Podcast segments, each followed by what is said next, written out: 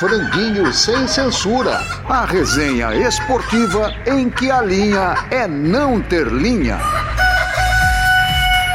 Amigos, sejam bem-vindos. Olha, nosso convidado, aos 19 anos, fundou a Gaviões da Fiel. Jornalista, publicitário, secretário de governo, ex-pasteleiro. Tonico, o cara é monstro, Tonico. Pois é, a gente trabalhou junto num monte de lugar, acho.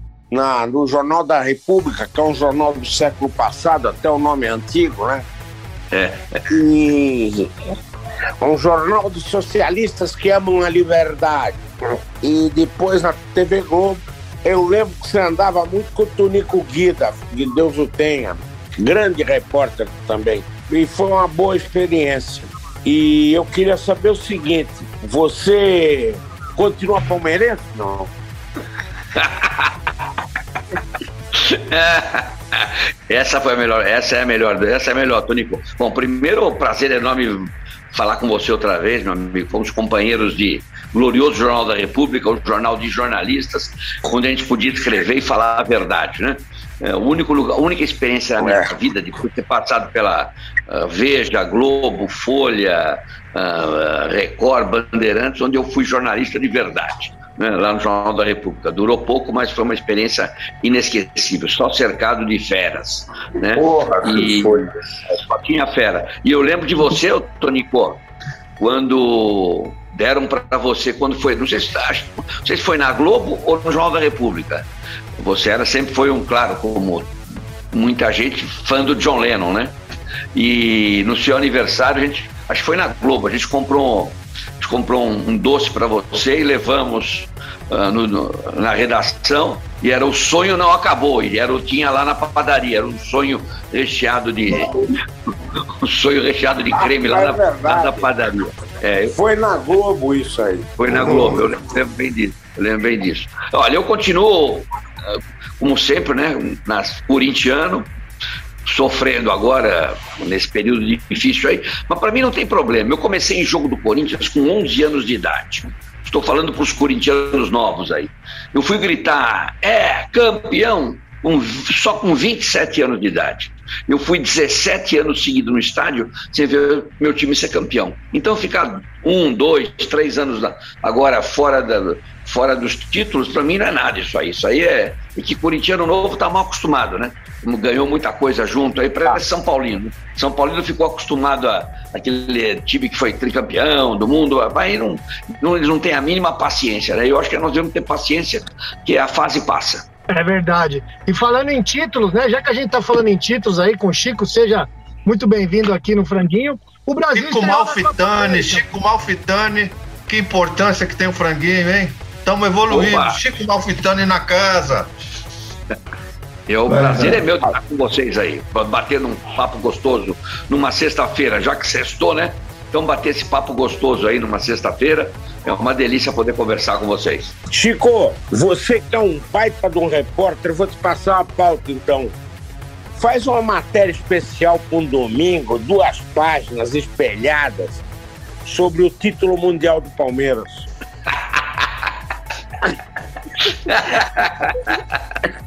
É, como dizia, como diz como a turma da Gaviões diz lá, 51 é pinga, meu, vocês não têm mundial. Essa. Bom, eu sei que, olha, a gente já sofreu muito na pele do time da Marginal sem número, time que não tinha Libertadores. Então, cada um tem sua sina, cada um tem o seu fardo para carregar. Diz que Deus dá para cada um o fardo que cada um pode carregar. Os palmeirenses vão ter que carregar esse fardo de não ter Mundial. Uma hora, quem sabe, um dia vão ganhar, né? Né? Eu espero que não, mas quem sabe um dia vão ganhar. Mas vão carregar isso como a gente carregou durante muito tempo o, a marginal sem número, sem Libertadores, e a gente acabou uh, tendo um baita do estádio, que está afundando a gente em dívida até hoje, mas ganhamos o, pelo menos dois mundiais. Ô Chico, aqui é a Luiz Ademar, deixa eu só falar uma coisa. Não sei se vocês perceberam ontem, no jogo Fluminense e Santos, tinha uma faixa lá, campeão mundial de 52. O Palmeiras está fazendo mal pro futebol, hein? Fluminense tá ah. tá mentindo também. todo mundo tá virando todo qualquer torneio agora virou mundial, né? Esse meme é demais, né? Palmeiras não tem mundial, isso pegou de um jeito uh, espetacular. Não sei que jogo do Corinthians que eu estava voltando, foi Corinthians e Palmeiras, voltando de metrô para casa. Tinha os corintianos breaco total no final, né? Com aquelas faixas 51 é pinga, e eles gritaram o tempo inteiro da estação Itaquera até a luz: 51 é pinga! O outro gritava: Palmeiras não tem mundial! foi foi, a gente se divertiu bastante na, na não tem copinha, na, na volta não tem do jogo. Não tem copinha Mas compensação, nem já, tem é, agora não tem nem copinha gente... nem mundial. É isso aí. Mas tem é, um baita time já, agora, né? Exato. E já que a gente está falando de copinha, de mundial, vamos falar de Copa América, né, gente? O Brasil estreou na Copa América com vitória, com a Venezuela 3 a 0 Na quinta-feira ganhou do Peru por 4 a 0 o que, que vocês estão achando da nossa seleção brasileira na Copa América? Ah, foi é legal, ok. Sete gols marcados, nenhum sofrido, mas sinceramente achei o jogo de ontem, apesar do placar ter sido interessante, meio que em ritmo de treino, sabe? Não sei o que vocês pensam, mas o, o, Peru ontem me lembrou aquele time, a mesma empolgação com que eles jogaram contra a Argentina em 78. Acho que o Luiz Ademar nem era nascido naquela época. Não, não era nascido não, Vila, mas deixa, não sei se você concorda comigo e os amigos concordam. No cenário sul-americano, e aí sem pachequismo, gente, não tá dando mais para o Brasil, né? Sim, por isso que o Brasil chegou na última Copa, acho até se surpreendeu no primeiro tempo com a Bélgica. Faz tempo que o Brasil não faz amistosos com time de ponta, com Itália, com Bélgica, com Alemanha, com Inglaterra. No cenário sul-americano, até a Argentina, coitadinho do Messi, a Argentina é fraquinha. Então, o Brasil, você pode que ver nas eliminatórias, está 100% e vai passar, eu acho que vai ser campeão também com 100% de aproveitamento nessa, nessa Copa América. O Brasil precisava ter mais intercâmbio, não sei o que vocês acham. Eu acho que no cenário mundial, a seleção brasileira perdeu muito da importância que tinha. Eu acho que o Tite comprou uma briga feia, sabe? Porque ele assumiu essa Copa América, assumiu disputar essa Copa América. Se o Brasil não ganhar e não ganhar bem, porque até agora, Peru e Venezuela, isso é moleza. Ele vai ter que pegar a Argentina, ganhar bem, ganhar e convencer. Porque se não ganhar, as críticas vão continuar. Que é uma, comprou uma briga feia, eu acho, sabe? Agora, o Ademar tem razão. Eu acho que o nível do futebol sul-americano, de alguns anos para cá, caiu muito. Hoje você tem seleções muito fracas muito. aqui no continente. A própria Argentina é o Messi. A Argentina virou Messi. A Argentina hoje é, é um fantasma perto do que já foi no passado já não amedronta mais. Então o Brasil está sobrando no continente. Só que há mais de dois anos a gente não consegue fazer amistoso com a seleção europeia. E vai ser cada vez mais difícil por conta dos compromissos das seleções europeias. Aí chega na Copa do Mundo, de repente, pegamos uma Bélgica e a gente se assusta. Por isso, até que eu acho que o Tite entrou muito assustado na última Copa do Mundo. Eu não reconheci. É, não é só, nem, nem só a Bélgica. Se a gente fizer um, um, um relato rápido aqui, 2006 o Brasil caiu para a França, 2010 caiu para Holanda, Holanda, 14 para Alemanha e 18 para a Bélgica. Ou seja, sempre quando encarou os europeus, levou fumo. Mas é, contra verdade, a Alemanha jogamos de igual é para igual, né? É, deixa eu falar uma coisa para vocês assim. Na verdade, é que o futebol europeu evoluiu muito, né? O, você tem o, aquela coisa que o jogo europeu era jogador duro, que você tem jogadores, o futebol como um todo, não, não só taticamente, é, né? acho que não só do ponto de vista tático, individualmente, você tem jogadores de altíssima qualidade na Europa hoje. Então não é que a gente a gente andou um pouco para trás e eles andaram muito para frente. Eu acho que a explicação também basta ver os jogos da Eurocopa que a gente está assistindo para a gente ver a qualidade do jogador europeu. A gente também não tem craque, a gente tem o Neymar. Você pegar cara de ponta, como você está falando na Europa, que existem nos times, nos clubes, você tem quatro, cinco, seis, vários jogadores de ponta. A gente tem o Neymar e, e uma, e uma safra de ótimos jogadores, alguns bons, e na seleção muitos meia-boca também. Então também caímos em termos de a parte é, é, é tática, principalmente técnica, eu acho. Meia-boca é generosidade tua, né? meia boca é. Meia boca pra... fica por conta da generosidade do amigo. Bom, então, já, eu... já para colocar um pouco mais de fogo aqui no nosso bate-papo, é, o presidente da República quer decretar o fim do uso das máscaras. Eu acho que também é um tema legal para a gente debater aqui, hein? Eu acho será que o Neymar, será que o Neymar e o, e o Gabigol vão tirar a máscara? ah, eu acho difícil. Esses dois podiam, porque realmente são complicados. Aqui, é Mas o Neymar chorou, gente. O Neymar chorou ontem, gente. Vocês estão sendo maldosos. Ele chorou, pô. Eu acho que a máscara nesses dois está tatuada, né? É difícil tirar, né? Quero ficar no seu corpo feito Nos tatuagem, né? Mas o que eu acho complicado do governo federal, essa semana eu estava assistindo ao jogo, Hungria e Portugal. Em Budapeste, o estádio lotado, né? E eu fiquei é, impressionado, estádio lotado, aglomeração, não sei o quê, pensando muito sobre isso. Eu fui fazer uma análise, né? É, a Hungria é um dos dez países do mundo, apesar de ter um governo autoritário, é um país que apostou na vacina, na vacina da China, na vacina da Rússia, e é um dos dez países que mais vacinaram a sua população proporcionalmente. Por isso, você vê estádios na Eurocopa podendo receber público. Aí você vê aqui no Brasil, os estados vazios. Por quê? Porque o governo jogou desde o começo contra a vacina. E vacina salva a vida. Estava vendo estudos, quando o Bolsonaro fala em tirar a máscara, é uma brincadeira, realmente, é uma brincadeira. Eu acho que uma hora ele tem que ser julgado por um tribunal, responder pelo que está acontecendo. Saiu um estudo que 40 mil idosos estão vivos, evitaram de morrer é, por conta da Covid-19, por conta da vacinação.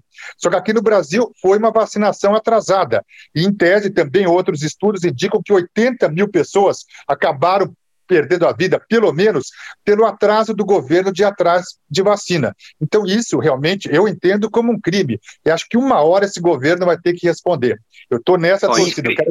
Eu, eu só tiro a máscara, eu só tiro a máscara se o Bolsonaro começar a usar uma mordaça. É. Aliás, Tonico, esse criminoso ontem que vocês estão falando, o Bolsonaro para mim é um criminoso, o Bolsonaro, eu, tenho 70 anos de idade, nunca vi o país governado por, um, por uma, uma, pessoa com esse nível, é, é, é uma desgraça total para o país. Nunca vi tanta gente miserável na rua, tanta gente pedindo dinheiro, tanta miséria, tanta doença, é, tudo de ruim. O país nunca teve nesse período, nem no pior período da ditadura militar, lá atrás nós tivemos um, um, um presidente como esse. Esse, esse imbecil, ainda ontem, fez uma live daquelas suas para o seu gado, uh, dizendo que para que, que vacina? A melhor vacina foi o que ele teve, teve a Covid, que é a melhor imunidade. Então ele ainda está falando contra, contra a vacina. É, tem bronca do Dória por causa da Coronavac, que se não fosse a Coronavac, no início ninguém se vacinava aqui no Brasil, né? E dizendo é. que não, só tem 50%. Quer dizer, é um perfeito imbecil, né? uma quadrilha que está no poder, né? milicianos que estão no poder, né?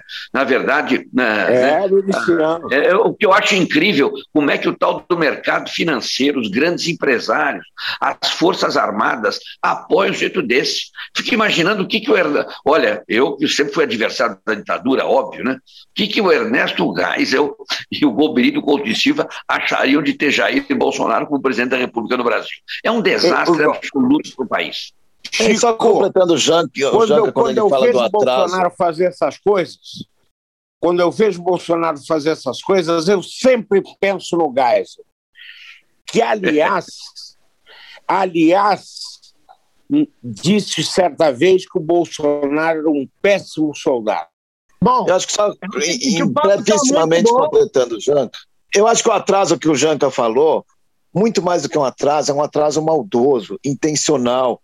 Não foram dificuldades para compra, foi literalmente maldade. Não queremos vacina. E isso teve como consequência a morte de muitas pessoas, entendeu? E, e, a gente segue perdendo amigos, parentes, todo mundo aqui, entendeu?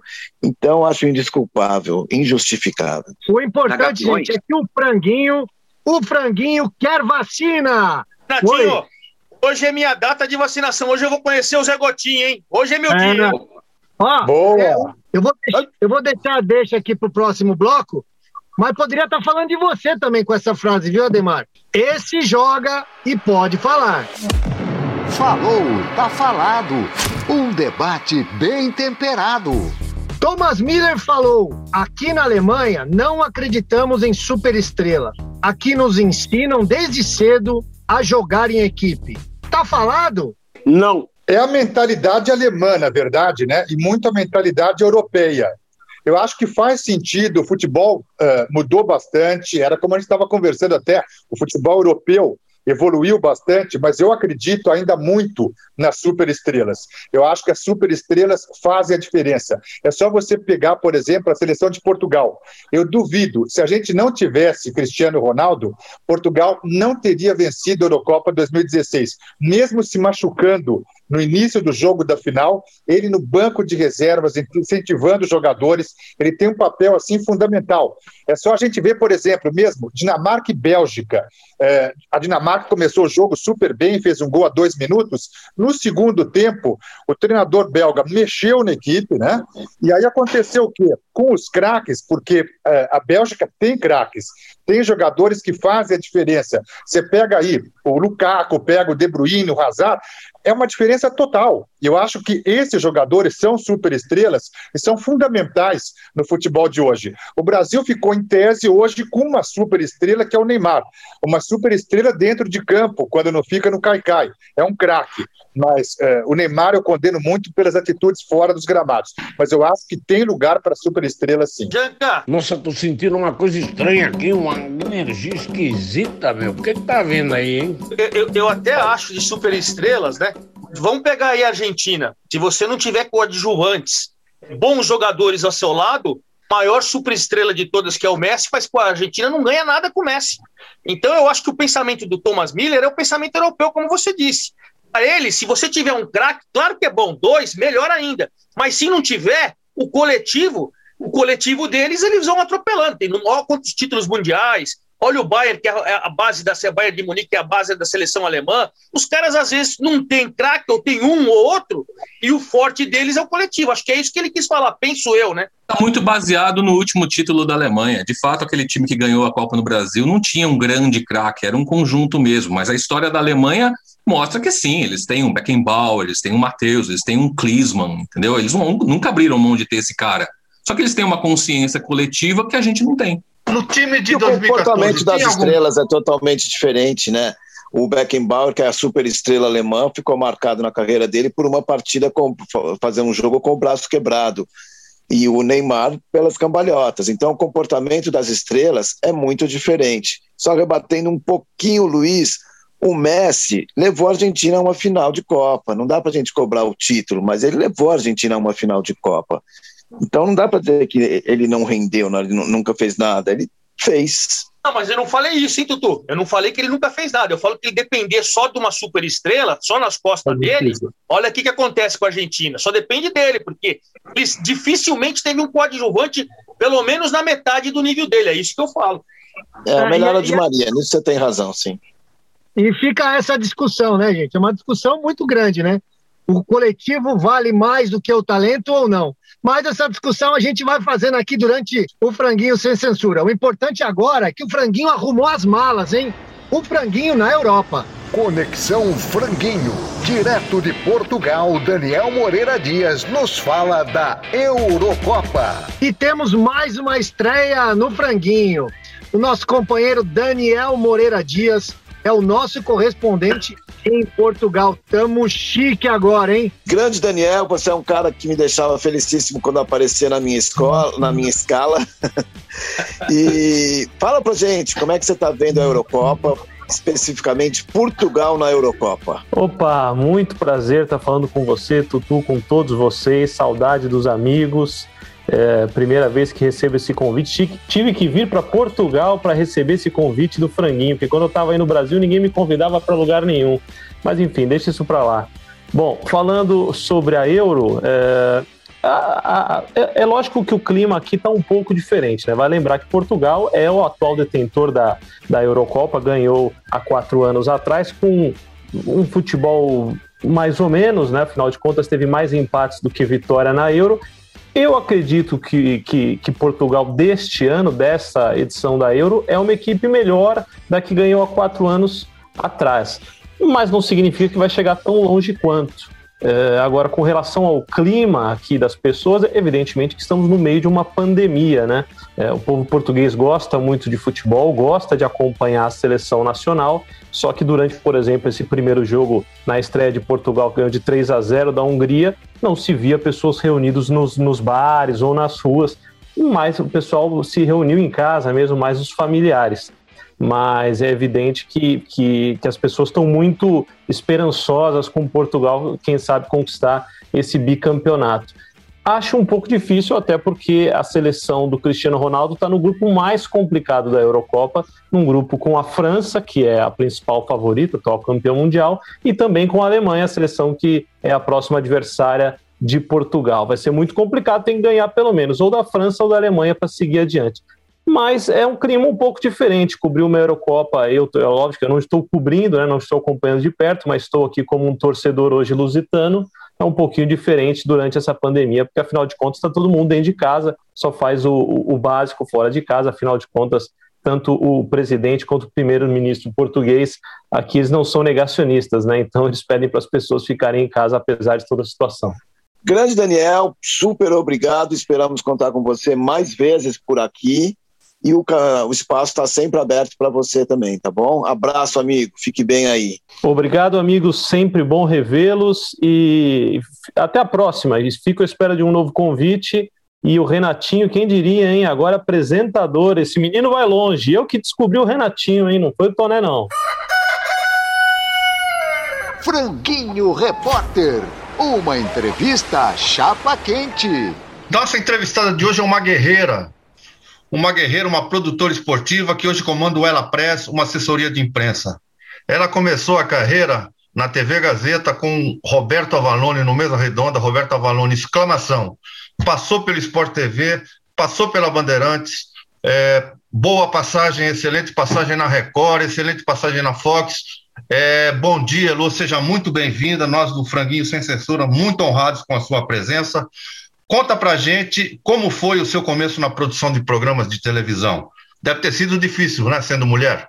Aí eu tive, tive sim, muita dificuldade, muita dificuldade. Não foi fácil, não, sabe?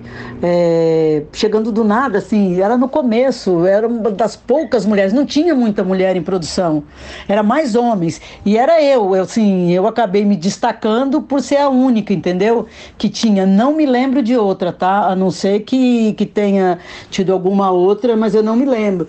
E não, não foi fácil, não, foi, foi difícil, mas eu eu acho que eu coloquei, mas eu foquei. Foco, foco, foco, é aquilo que eu quero. E fui atrás. É, até hoje não é fácil, mas naquela época era muito pior. Mas era muito, muito pior mesmo. Hoje está uma festa. Elô, no começo as redações eram quase 100% de homens. Você e a Regiane quebraram essa, essa, essa barreira. Imagino que deve ter sido bem difícil para vocês, não? Então, é, eu e a Regiane, né? Eu falo para todo mundo que a Regiane é minha madrinha. Ela que me ajudou muito, junto com a Valone, né? Eles ali, comecei na TV Gazeta. Eles são as pessoas que eu tenho dívida de gratidão para sempre, entendeu? E a Regiane me deu muitos toques, ela me, me ensinou muito o que tinha que fazer o que não era, o que era legal, o que não era, até para os programas. Ela me deixava livre. Então, é, foi com ela ali. E, e, aí eu seguia ela, né? Ela ia para reportagem, eu seguia ela, entrava no vestiário e eu ia junto. E dali começou, né? A gente a gente fez muita coisa legal, viu? Bom dia. Aqui quem fala é Estevão Nunes. Queria saber de você o quanto você acha que o mundo evoluiu em relação ao machismo e o quanto ainda precisa evoluir? É, as redações é, eram mais masculinas mesmo, só tinha homem ali dentro. Mas eu me impus. Eu primeiro que eu chegava cantando lá, lá, lá, lá, lá, bom dia, boa tarde para todos, já fazendo graça, fazendo festa. E aí, algum que olhava torto para mim, eu ia lá e provava para ele que eu era melhor, entendeu? Eu nunca tive medo de bater de frente. E muitas vezes eles é que tinham tinham medo de mim pela forma que eu falava, que eu tenho um tom de voz firme, então, da forma que eu falava, eu já meio que assustava. E eu não tinha papas na língua, não. Se eu tivesse que mandar para aquele lugar, eu mandava. Não tinha acordo, não tinha local, entendeu? Falava a mesma língua deles. Olá, Elô, tudo bem? Como o Vila tinha dito aí da barreira das mulheres, eu fico muito feliz porque a Elô foi homenageada pela Regiane Ripper na CESP, no troféu Mulheres da CESP. Elô, na função, a gente sabe que você teve contato com muitos jogadores, também com seus familiares, né? esposas, filhos e tal. Queria saber o seguinte: como é essa convivência? Ela foi fácil? Você tem alguma história para contar de filhos, de mulheres, de qualquer situação diferente? Um abraço para você. É, eu tinha uma tática, né? Eu tinha uma tática. É que já sabe que é jogador de futebol, ainda mais naquela época lá que eu comecei, era muito diferente do que está agora. A gente já tinha contato direto. E às vezes muitas das esposas ou namoradas iam ver treino. E o que, que eu fazia quando eu descobria que uma era namorada ou esposa? Já grudava nela ali, ficava batendo papo, me apresentava, falava que eu era. Eu até que estava bonitinha naquela época, então eu fazia questão de estar de tá perto da esposa para ela saber que não, não existia problema nenhum comigo. Por exemplo, tem um ex-jogador, o Fábio Costa, Costa, ele é muito meu amigo, ele é a Mônica, a esposa dele.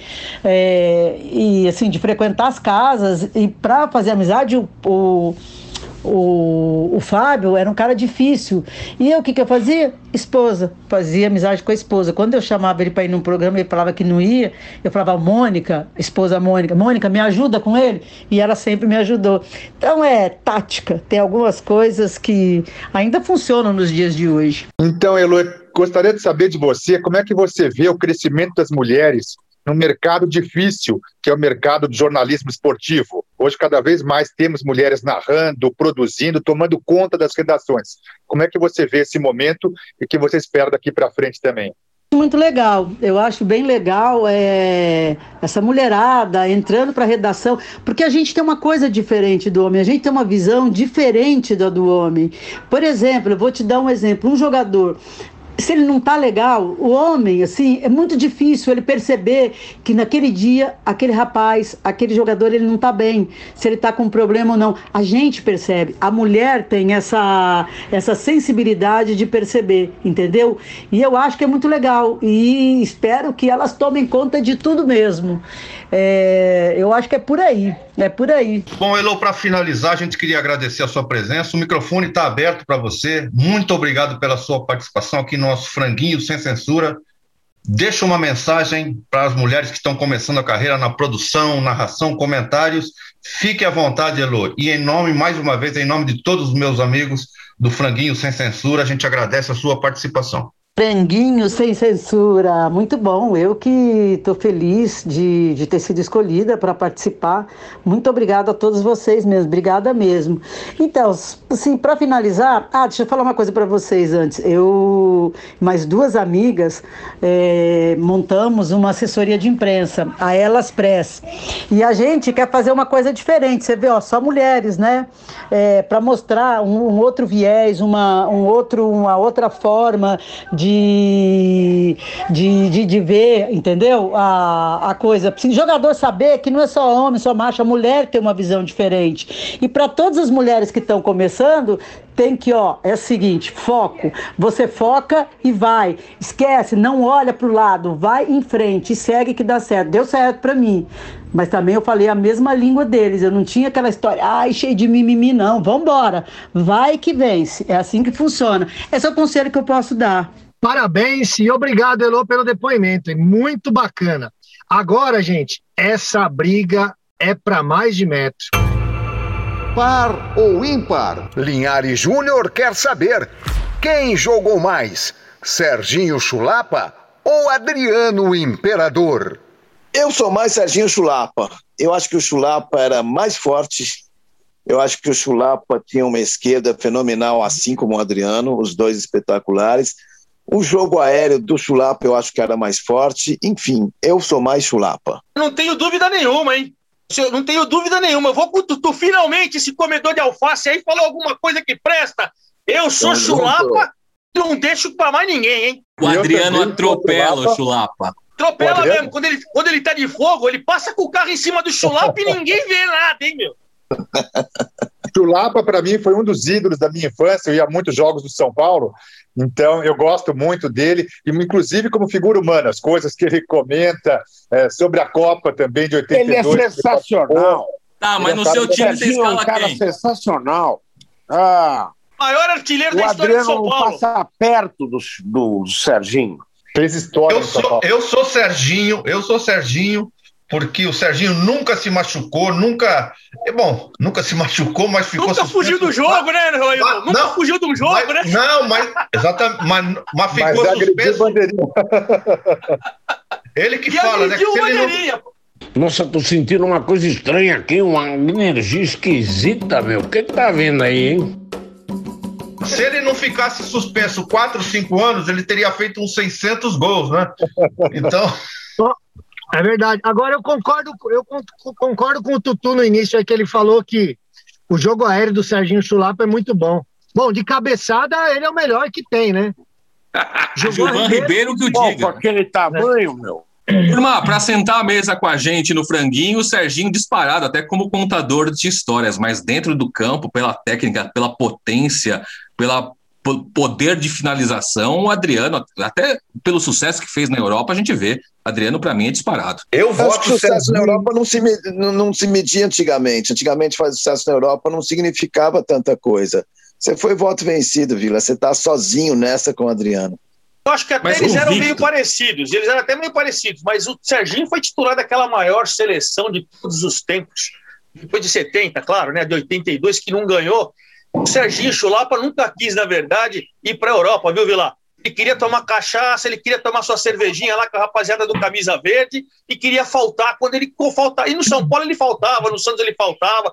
Quando ele teve dificuldade no Corinthians, ele se mandou e foi ser campeão no Santos. Por, i, por isso e que é eu digo, Ademar, que, que, que, na nossa mesa do franguinho, o Serginho é titular absoluto, cara. Absoluto. E um dos maiores ídolos da história de São Paulo. Também sou Serginho Maior disparado. artilheiro, hein? Maior artilheiro, Maior hein?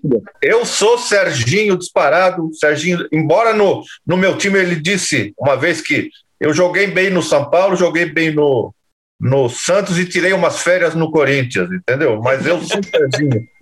Finalmente o Vila perdeu e eu não tô sozinho nessa. Finalmente!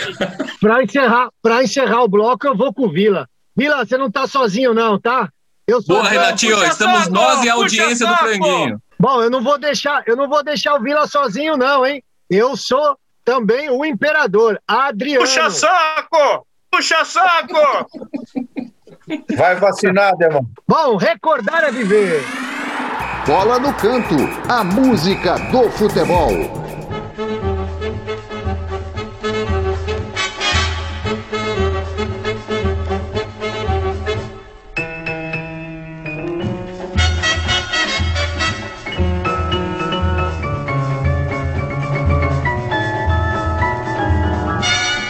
Já entraram na sala de cinema? Sentiram o cheiro da pipoquinha, né?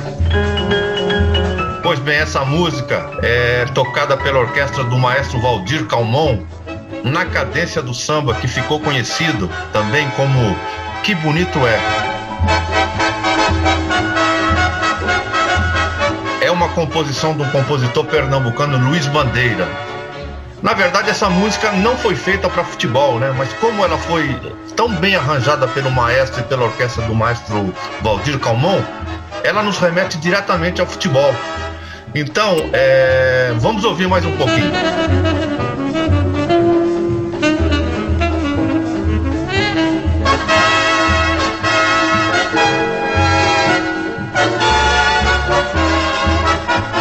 Verdade, essa música tem letra, e a letra é, faz uma referência ao samba. Fala de cabrocha, fala de pandeiro, fala de tamborim, e tem uma gravação espetacular de um dos maiores cantores do Brasil, chamado Nelson Gonçalves, que Frank Sinatra ficou impressionado com a voz do, do, Nelson Gonçalves. Vamos ouvir o Nelson Gonçalves cantando essa composição de Luiz Bandeira. Que bonito é ver um samba no terreiro, assistir um batuqueiro numa roda improvisar. Que bonito é a mulata requebrando, os tambores repicando, uma escola desfilar. Maravilhosa essa, essa voz do Nelson Gonçalves, né? E para todos aqueles que se lembraram do, de uma sala de cinema, de uma sessão de cinema, vamos falar um pouquinho do Canal 100, que é, é, é revolucionou a forma de se, de se, gravar futebol. Todo mundo chegava mais cedo nas sessões de cinema para assistir a, as edições do, do Canal 100. Lentes poderosas, closes maravilhosos, muito futebol, uma coisa linda, linda, linda. Então vamos nos lembrar do Canal 100 de Carlinhos Niemeyer, criada por Carlinhos Niemeyer, ouvindo Que Bonito É com a orquestra de Valdir Calmon.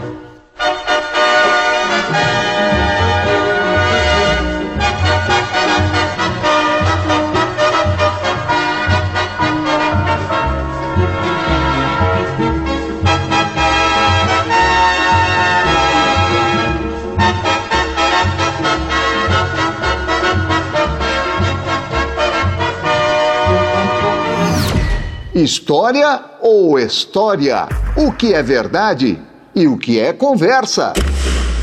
Ô, Tonico, você é um dos 4 milhões que estavam na rua Javari nesse dia? Não eram quatro. Infelizmente não estava. Mas o parece que o hemisfério sul inteiro viu aquele gol do Pelé na, na rua Javari. Tava, pô, eu, eu li um post outro dia que o Bolsonaro estava com os três filhos lá. E eu não, eu sinto não tá, porque tudo que a gente ouve sobre esse gol é troço louco. Se bem que o repertório do Pelé era um negócio inesgotável. E para falar do gol mais bonito do Pelé naquela tarde de 1959, na Rua Javari, vamos conversar com o senhor Wilson Buzoni, o centroavante do moleque travesso naquele jogo histórico. Seja muito bem-vindo ao Franguinho Sem Censura, seu Buzoni. Eu fico muito agradecido, muito obrigado pelo convite de vocês. Muito tempo que eu não me expresso sobre nada sobre o futebol e receber um, um convite de vocês foi realmente para mim muito prazeroso. Buzoni, como foi o primeiro tempo? É fato que o Pelé não estava numa tarde inspirada naquele dia? O primeiro tempo realmente Pelé não se apresentava bem, muito vaiado pela torcida, né? Que estava na rua Javari. Mas, infelizmente, para nós não foi bom essa vaia, não, porque no segundo tempo o homem voltou com tudo. Zoni, é verdade que o Pelé estava sendo provocado pela torcida do Juventus? Sim, o Pelé estava sendo muito provocado no, no primeiro tempo da partida, pois é, a, antigamente a torcida do Juventus, o Juventus era sempre o segundo time de um time grande, né? Então torciam muito contra o Pelé, né? E, e ele estava realmente sendo muito provocado pela torcida do, do Juventus naquele dia. Você lembra do gol? E estava em que lugar na hora do gol? Posso dizer que eu fui um espectador privilegiado desse gol do Pelé. Eu me encontrava no meio do campo quando Pelé recebeu essa bola é, é, na, na, grande área do lado direito da, do, da defesa do Juventus. Aplicou um chapéu em Clóvis, depois deu um chapéu em, em Homero, depois um no Julinho. E o mão de onça, quando chegou com tudo para pegar a bola no ar, levou outro chapéu do Pelé e ele de cabeça complementou um gol realmente maravilhoso que ele mesmo cita como o maior gol da vida dele, o gol mais lindo da vida dele. Olha, todo mundo diz que viu esse gol. Quanta gente cabe na, na, na, Javari e é possível todo mundo que disse que viu esse gol está dentro do estádio? Sobre a lotação do estádio, realmente não cabia mais ninguém no estádio. Mas o que poderia caber ali? 4, 5 mil pessoas no, no campo da Javari. E muita gente diz que viu esse gol, mais de um milhão de pessoas, né? Mas realmente o estádio estava lotadinho, mas para quê? Mais 4, 5 mil pessoas no máximo.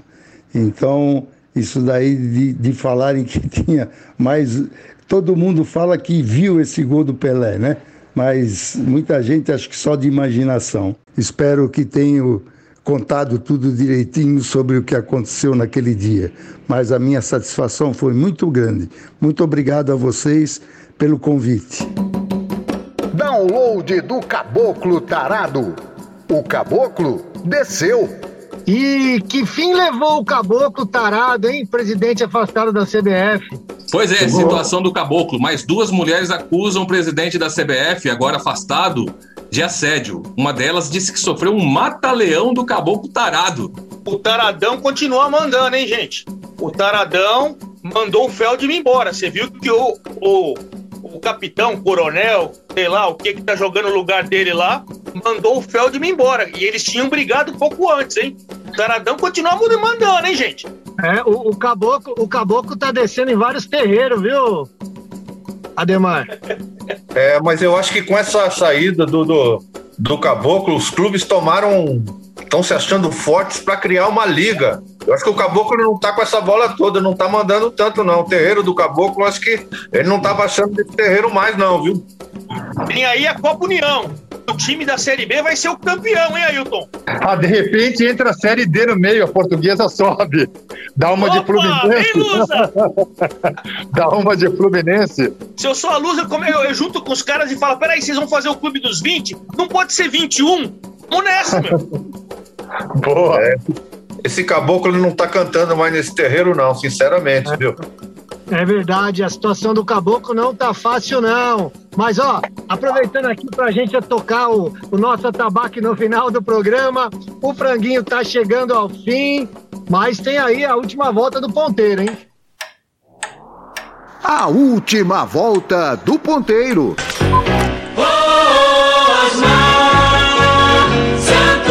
Começar a partida com falta. O árbitro tenta colocar a bola na posição correta, mas não é do Corinthians, é do São Paulo. São Paulo bate. A bola é paradinho pela linha direita. Dinho vem embora. Desce o time tricolor tocando outra vez a ponta, servindo para Capu. Capu recebe da para Vitor da velocidade, passou pela ponta, preparou, cruzou, Raí entrou. Vai marcar Ciro Lino lá, Ciro Lino e...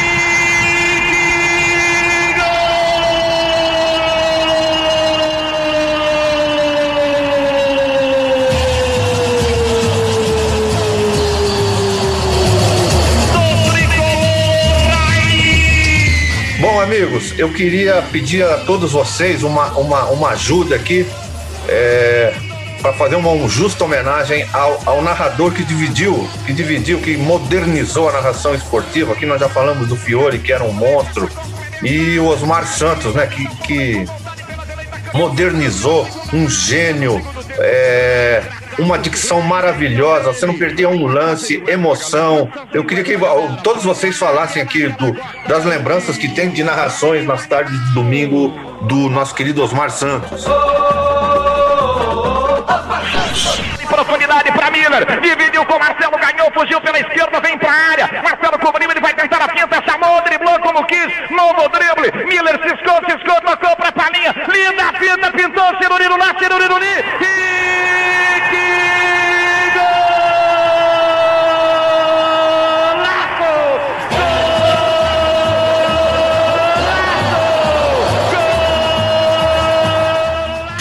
muito, uma vez eu tinha uns 12, 13 anos de idade e um amigo, o pai de um amigo, Sérgio de Souza, levou a gente para assistir um jogo na cabine da Rádio Globo na época. E o Osmar estava narrando. E tinha umas 10 crianças lá.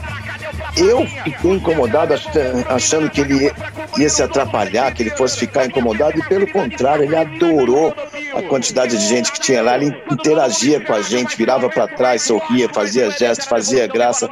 Ou seja, ele era um cara que adorava, ele fazia aquilo com uma naturalidade impressionante. Assim, a narração dele dispensa comentários. O Verdão começa quente pela, pela ponta direita, Marolinho tomou posição, um minuto de jogo. Autorizado, ripa na chulipa, timba na gorduchinha na boca do gol, de cabeça, gol!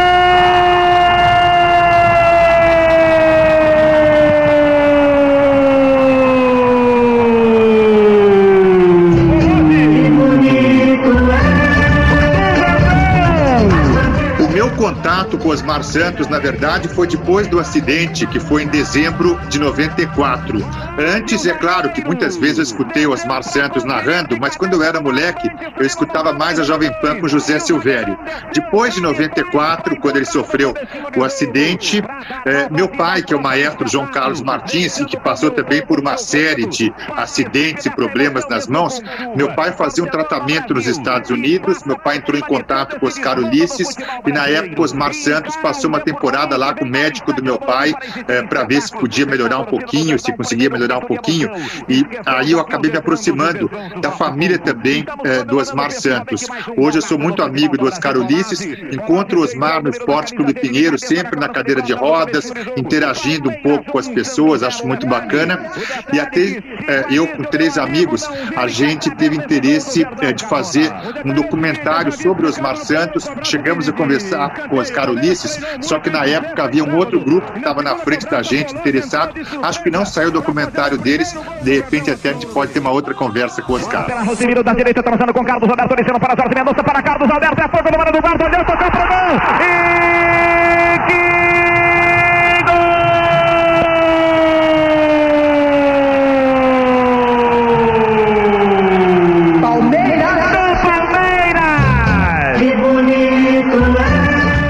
rapidinho em relação ao meu, ao meu fazia faculdade, eu me formei em 1990. Em 1989 eu conheci a Ana. A Ana era secretária do Osmar e ela me levou para assistir ao vivo aquele programa das 18 horas do esporte, que era do que o Osmar Santos comandava.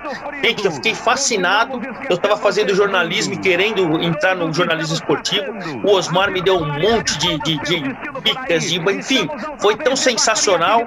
E depois eu tive, quando fui presidente da CESP, a felicidade de homenageá-lo também, infelizmente já sem poder atuar, né? Já tinha acontecido o um acidente e tal, mas mesmo assim ele foi de cadeiras de roda com Oscar Ulisses e nós pudemos fazer uma festa muito grande para ele na, naquela festa, festividade de final de ano da CESP. Flavinha Portuguesa para o contra-ataque. Zé Maria já está prontinho para receber da ponta direita. Bola tocada para o lateral. Recebe, domina Zé Maria. Corre todo o time do Corinthians na marcação. A bola de Simão. Simão, boa velocidade. Toca devolvendo para o lateral. Zé Maria recebeu, dominou, preparou, cruzou na grande área. Bola muito fechada. Fácil para a defesa do Corinthians. Mas o rebate de Dinei. Ele está bem no jogo. Dinei, linda finta. Abriu para Maurício pela esquerda. Recebe, garotinho novo. Drible em Gralac. Passou de passagem. Tocou forte. Ezequiel tocou, entrou. Gol!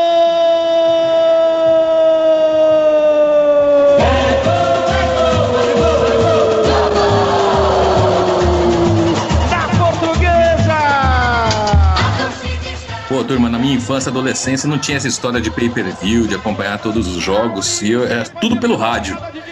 E eu lembro a primeira vez que meu pai me levou ao estádio, eu tava sem o rádio e eu senti mal falta, assim, achei chato não ter assistir o jogo sem a narração do, do Osmar. Foi daí que eu, atendi, eu entendi por que, tanta gente ia com o radinho na orelha.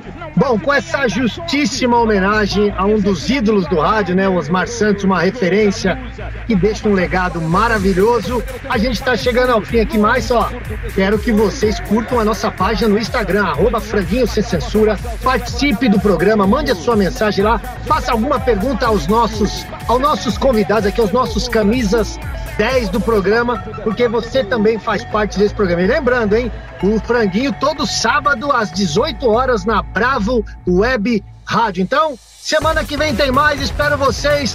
Tchau, time! Tchau, abraço, gente. rapaziada! Um abraço a todos. Um abraço a todos. Valeu, Beijos. gente. Abraço. Valeu. Bom final de semana. Boa vacinação, Ademar. É nóis, vou comer um alface! Franguinho sem censura. A resenha esportiva em que a linha é não ter linha.